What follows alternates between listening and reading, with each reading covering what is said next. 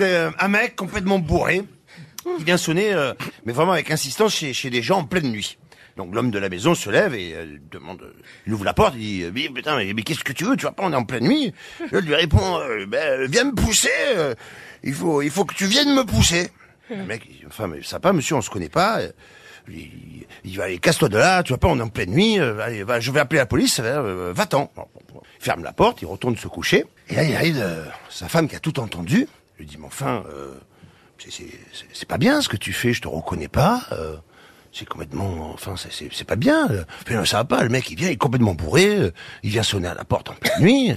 Fait, non, mais enfin, euh, je t'ai demandé de le pousser, tu aurais pu l'aider. Euh, Ça t'est déjà arrivé de tomber en panne. Oui, mais enfin, voilà, moi, je suis pas bourré comme ça, je vais pas sonner chez les gens. Non, mais franchement, chérie, je suis très déçu.